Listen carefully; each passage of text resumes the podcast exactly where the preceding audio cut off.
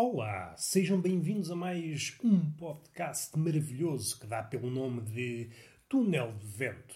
Este jaguncinho que está a atirar palavrinhas ao acaso chama-se Até Ver Roberto Gamito. Vamos dar início a este mamarracho, a esta coisa sobre a qual pouco ou nada há a dizer. E mesmo que houvesse algo a dizer, eu abstenho. Abstenho-me de comentar, seja o que for relacionado com este podcast, esta miséria. Vamos respirar fundo. Para já, para já, inicio com uma recomendação, como se eu fosse alguém importante, cujas palavras fossem esperadas diariamente por uma vasta turba, uma turba sedenta de coisas para ver. É uma turba que à falta de referências, à falta de recomendações, não vê. É uma turba que pode ter a Netflix, a HBO, a Amazon Prime e o Raio que o parta, podem ter isso tudo. As pessoas hoje em dia só conseguem aceder aos serviços se houver recomendações. Eu só tenho a Netflix, como é que eu entro no serviço? Como é que eu desfruto do serviço se as pessoas que eu adoro não me dão recomendações? Perguntas para as quais não há resposta. Eu às vezes cometo ousadia, vejam bem a loucura do menino. Aventuro-me pela Netflix ou quejanos e ponho uma coisa ao calhas sem ter ouvido o nome da série ou do filme da boca de alguém importante. Eu sei que cometo um delito e mais tarde ou mais cedo esta transgressão será punida judicialmente. É uma questão de tempo. Esses aventureiros que se adentram nos serviços de streaming legais vão ser punidos. Só o que faltava uma pessoa ter livre-arbítrio e decidir as coisas por si próprio. Não. É preciso que haja um ou mais indivíduos influentes a dizer: Olha, vejam esta série. E assim a pessoa pode ir sem pensar muito. Sem pensar muito, porque a cabecinha, como nós sabemos, já as professoras primárias, pelo menos a minha dizia, essa cabecinha não é só para enfeitar eu, enquanto pessoa e animal ocasional, não tenho estudos quer para refutar, quer para concordar com essa afirmação. Sei lá se a cabeça é para enfeitar ou não. O que eu posso dizer com alguma segurança é aquilo que tem acontecido até aqui. Esta cabecinha, falo da minha e falo da cabecinha superior, nada de malícia, não vamos pela senda da malícia, a cabecinha superior, aquela que nos caracteriza enquanto espécie este cérebro especial que não há paralelo em mais nenhuma espécie, devia, pelo menos assim vem nos livros, conceder-nos um poder, um poder mágico. Um poder mágico normalmente é designado por inteligência. No meu caso particular, eu tenho umas certas dúvidas que se possa chamar ao homem o bicho inteligente. E aqui é preciso frisar, sublinhar a tinta transparente, a tinta invisível, que é para não desvalorizar as palavras, não vamos manchar com tintas fluorescentes palavras preciosas, eh, e já me perdi.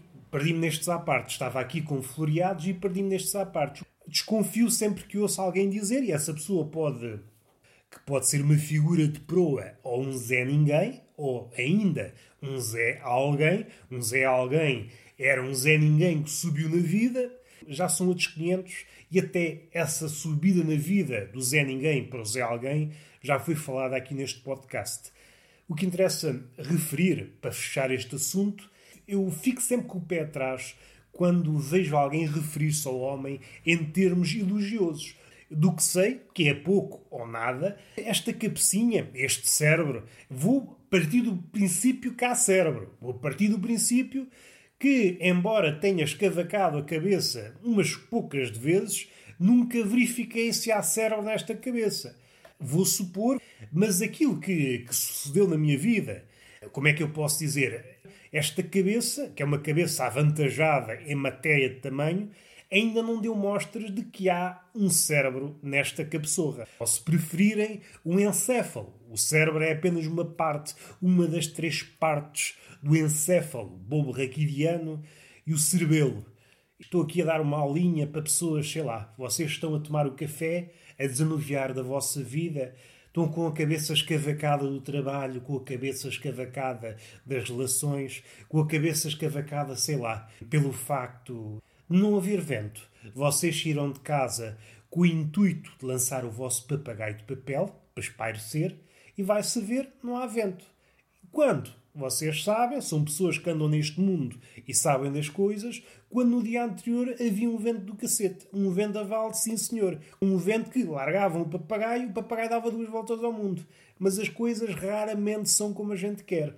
E mais ainda se formos pobretanas. Aí raramente é como a gente quer. Se formos ricos, conseguimos dar a volta à situação. E o que é que eu quero dizer? Não quero dizer nada. Não me digo nadinha, nadinha, nadinha. Vou tocar aqui numa frase que ouço com alguma recorrência e sei lá, vamos falar sobre ela, ou então não, apenas faço a menção desta frase para que vocês me possam dizer se a ouvem. Então, amigo, como é que está a vir a coisa? O amigo é já um acrescente da minha lavra, mas esta é uma frase que se ouve muito em esplanadas, em sítios de convívio, como é que eu ia dizer? Pouco luxuosos. É um convívio despido de pretenciosismos.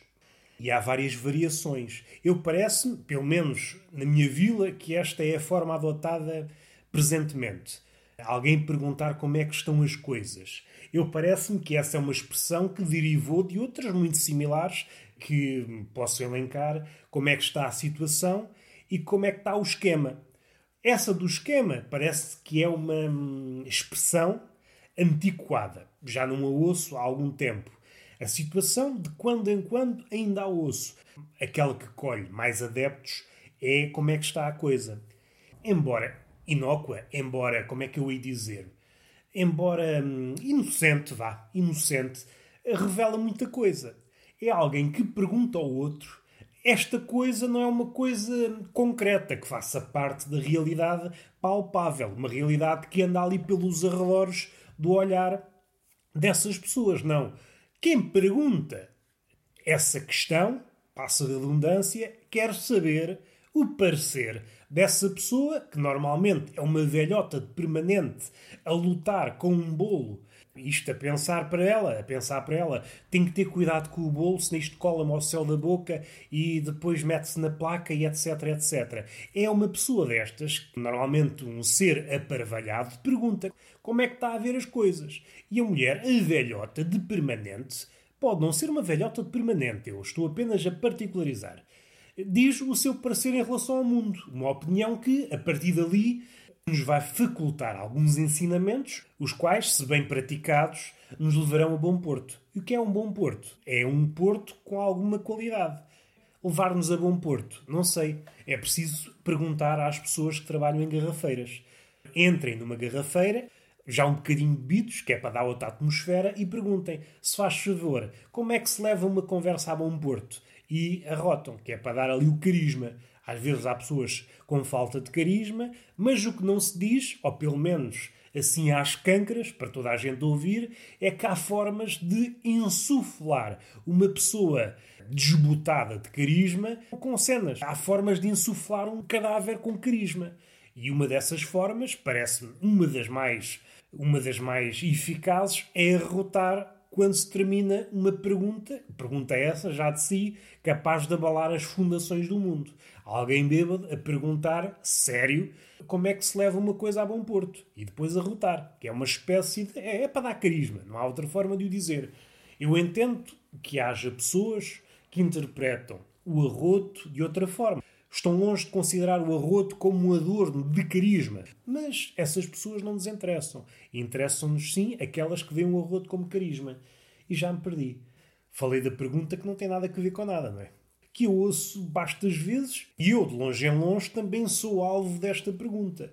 Alguém que me pergunta como é que está a ver as coisas. E eu, oh, logo preparado, é por isso que eu ando sempre acompanhado com um caderninho, digo logo: esperem um bocadinho que eu vou dar-lhe tudo o que o mundo precisa para melhorar espetacularmente. É isto que o mundo precisa. E começo a palrar como se fosse um passarito. Sim, senhor, agora o mundo pode progredir para o lado da miséria. Não é? É uma forma de meter conversa, mas parece uma forma um bocadinho tensa. É evidente que nós levamos isto para a brincadeira, para a galhofa, para o lado mais superficial das coisas. Mas imaginem um filósofo numa esplanada de uma vila. Eu estou a partir do pressuposto, se calhar errado, de que nas cidades não sucede este tipo de arremesso de perguntas. Como é que está a ver as coisas? Estou a partir desse princípio. Digam-me se acontece, se não acontece e se há até variações. Além destes três exemplos que disse, pode haver outros. Não digo que não. E era uma boa forma de criarmos aqui uma espécie de inventário de expressões patéticas. É exigido a alguém que está a beber um galão e uma torradinha que mude o mundo. Eu parece-me que. ou faça um ponto de situação do mundo. Parece-me algo exagerado. Mas vamos ao exemplo que eu estava aqui a pensar. Ponham-se na pele de um filósofo. Alguém que está a espairecer, a beber o seu galão, a comer a sua torradinha, a pensar nas coisas, que o filósofo, sendo filósofo, está sempre a pensar nas coisas. De repente aparece um marmanjo, assim um bocadinho já tocado, não é bêbado? E se o bêbado diz sempre a verdade, quando nós perguntamos ao bêbado, ó oh, bêbado, estás bêbado? Ele responde que não, logo o bêbado não está bêbado. E se o bêbado não está bêbado, então quem é que está bêbado? Perguntam vocês. Não sei. Vou repetir. Vocês podem não ter percebido à primeira. Se o bêbado diz sempre a verdade e se, ao perguntar ao bêbado, bêbado, estás bêbado, o bêbado responde negativamente, então não há bêbados. Não há bêbados. Há só pessoas tocadas. Há só pessoas tocadas. E o tocado, que numa primeira leitura poderia ser lido como eufemismo, ah, a pessoa está bêbada, só que não quer dizer não. O bêbado é verdadeiro. O bêbado é verdadeiro. Pelo menos é isso que me disseram. Agora pode estar tudo enganado. E se estiver tudo enganado, tudo o que eu acabei de dizer é uma merda. Mas dando alguns passos atrás, o filósofo, imaginem, alguém chega ao pé dele, está descansado. Senhor filósofo, como é que está a ver as coisas? Ui, a cabeça do, do filósofo explode. Então você não vê que estou aqui descansado e agora pergunta-me como é que está o mundo? Você quer que eu resolva o mundo? Você quer que eu apresente respostas a este mundo vertiginoso, em constante mudança, este mundo selvagem de homens aparentemente civilizados, que estão sempre sempre a trocar bugigangas nos meandros da hipocrisia. Você quer isso? Quer que eu diga isso? Quer que eu seja sincero? Quer que eu seja acessível? Quer que eu use paleio de pessoa normal enquanto eu estou aqui a sorver o meu galão e a petiscar uma colha de torrada. É isso que você quer? E a pessoa que inicialmente fez a pergunta responde: é pá, só me estava a meter consigo. Não precisa levar a mal. E o filósofo: levar a mal? Mas você está passado das ideias. Você pôs-me o mundo dentro da cabeça. Eu estou sempre a pensar no mundo. Eu estava aqui tranquilo, a espairecer, a atingir aqui este nirvana, a não pensar em nada. Que a minha mulher queima-me o crelo e as pestanas e o, e o cérebro, e agora você vem colocar-me problemas. Não vê que eu estava na pausa? Tenho que estar sempre a trabalhar. O meu cérebro tem que estar sempre a trabalhar. Você, você, você é um bandalho. Você é um bandalho. E a pessoa quer ver que vai haver chatices. Não sei se vai. E isso é uma pergunta. Não me pergunte, que eu sou filósofo. Você devia saber que todas as perguntas exigem de mim uma preparação inaudita Qualquer pergunta, por mais insípida que possa parecer, exige de mim um raciocínio capaz. Não me pergunte merdas. Ainda que sejam perguntas retóricas, ouviu? Perguntou-me alguma coisa? Não, não me perguntei. Pareceu-me uma interrogação. Se calhar foi. Eu já estou em fraqueza, diz o filósofo. E vamos terminar que o nível de estupidez já foi atingido e não vale a pena ultrapassá-lo. Ninguém fica a ganhar. Vamos respirar fundo. Eu tinha na cabeça algumas coisas para falar, mas optei por falar de coisa nenhuma. Uma das minhas qualidades. Coisas para falar tenho na cabeça, sim senhor, mas opto por falar em coisas desinteressantes.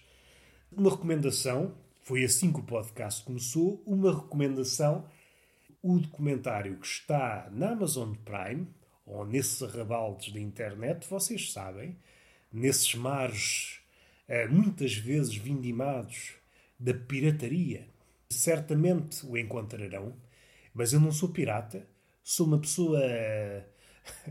uma pessoa que captura peixe de viveiro. Eu vou ao aquário pescar as minhas séries. Abandonando esses à partes, o documentário chama-se Inside Joke. É a ascensão, se é que se pode chamar assim, de vários comediantes em direção ao maior festival do mundo de comédia em Montreal, Just for Laughs, perdoem-me o meu inglês de taberna, hum, e mostra as várias inseguranças, os vários medos, as várias etapas, a merda que têm de comer nos barzinhos, igualmente de merda. É engraçado, à falta de melhor termo, é engraçado ver hum, esse caminho feito por vários comediantes, em parte similar, em parte diferente, porque cada comediante eh, tem a sua a sua forma de estar na comédia e isso depois reflete-se na forma como está em palco e na forma como, como se relaciona com as suas quedas. Por vezes são quedas percepcionadas, outras são quedas reais, mas não é por aí que eu quero ir. E fazendo aqui um à parte, eu sou um menino que chora em todos os documentários e este não foi exceção. Há mulheres que choram em comédias românticas, choram que nem umas perdidas e eu choro que nem um perdido em documentários. Tanto pode ser este como qualquer um. Eu há dias chorei a ver um documentário sobre borracha, só para verem como é que está o menino. O documentário a mim afeta-me sempre. Estou a ouvir qualquer coisa, deem-me números, deem-me estatísticas que profetizam um futuro tristonho e eu, olha, pronto, já me tocaram aqui num assunto sensível. Deram uma estatística de que o futuro vai ser pior do que o presente. Pronto, começo a chorar. Mas voltando ao documentário em questão, é um bom documentário. E tenho que verificar os nomes que apareceram no documentário para ver o, como é que estão. À exceção de uma comediante, que o nome não é estranho, Rosebud, acho que é assim o apelido, que eu já ouvi. Não sei se foi na Netflix, se foi nesses arrabaldes da internet, no YouTube, mas esse nome não é estranho. Será que apareceu no Joe Rogan? Não faço ideia, mas esse nome não é estranho. Quanto aos outros, não me lembro. É interessante ver o quão árduo é essa ascensão e o poder transformador que é ir a esse festival. Em relação ao que acontece cá, em Portugal, não há nada com o poder desse festival. Algo a que o comediante possa ir e, se lhe correr bem, pode ser um, uma mudança drástica na vida. É aí que normalmente os comediantes, correr bem, são convidados para escreverem programas nomeada, daily shows e assim, podem ser convidados para televisões para ingressar em séries, etc. Como se costuma dizer, chovem, chovem propostas. Não há nada assim em Portugal. E há muitos comediantes, eu não me estou a enganar, falhou o festival por sete vezes, esta foi a oitava tentativa e conseguiu. E há outros comediantes que vivem mais ou menos no anonimato, Salvo erro, há um comediante que era já casado e tinha filhos. Acho que era há 12 anos que estava a tentar. E é basicamente um nome desconhecido a tentar. E assim que consegue, aquilo muda. É engraçado ver esse caminho, essa luta, essa luta de bastidores. É interessante ver como um espetáculo muda tudo. E como seria de esperar, o comediante não muda. Se ele é bom nesse espetáculo, também o era há muito tempo. É claro que naquele momento, rodeado daquelas pessoas todas, se pode ter transcendido. Mas é um caminho longo, penoso, que deixa muita gente no caminho, já que o processo de seleção é feito graças a olheiros que passam pelos comedy clubs e os barzecos e etc, etc, pescar um conjunto de, se eu não me engano, ao que apareceu no documentário, foram recolhidos, recolhidos não é o termo certo, mas foram selecionados 19 comediantes. Nem sei, nem faço ideia a quantidade, os milhares e milhares de comediantes que existem nos Estados Unidos. É interessante ver como as coisas processam lá e como é que as coisas processam cá. Embora em certos aspectos em Portugal seja mais fácil, a escada parece mais fácil, depois não há esse lado, um festival ou algo que se assemelhe, em que possa mudar a vida de alguém que tem talento. Alguém que tem talento obtém essa porta para mostrar o seu talento o seu talento é reconhecido e de ir para a frente a vida muda. É diferente. Aqui em Portugal as coisas são diferentes. É tudo mais à base de círculos de legitimação. O comediante A diz que o comediante B é bom e o comediante B, como paga, diz que o A é bom. E isto é num ciclo. Há ciclos que se protegem. Eu disse o comediante A e o B para facilitar, mas há um círculo, comediante A, o B, o C, o D, até um grupo, esses comediantes atingem um número crítico e esse número, aos olhos das massas, transforma-se em algo vá, em algo notório. Temos que ver que hoje em dia os números ditam tudo. É muito difícil discernir por vezes, por vezes, o talento do não talento. E isto é um tema muito, muito comprido, muito enfadonho, mas o que importa referir e sublinhar Vejam esse documentário. É uma série documental, alguns episódios. Para quem gosta de comédia é muito agradável. E está feito. Foi o podcast possível. Beijinho na boca e palmada pedagógica numa das nádegas. Até à próxima.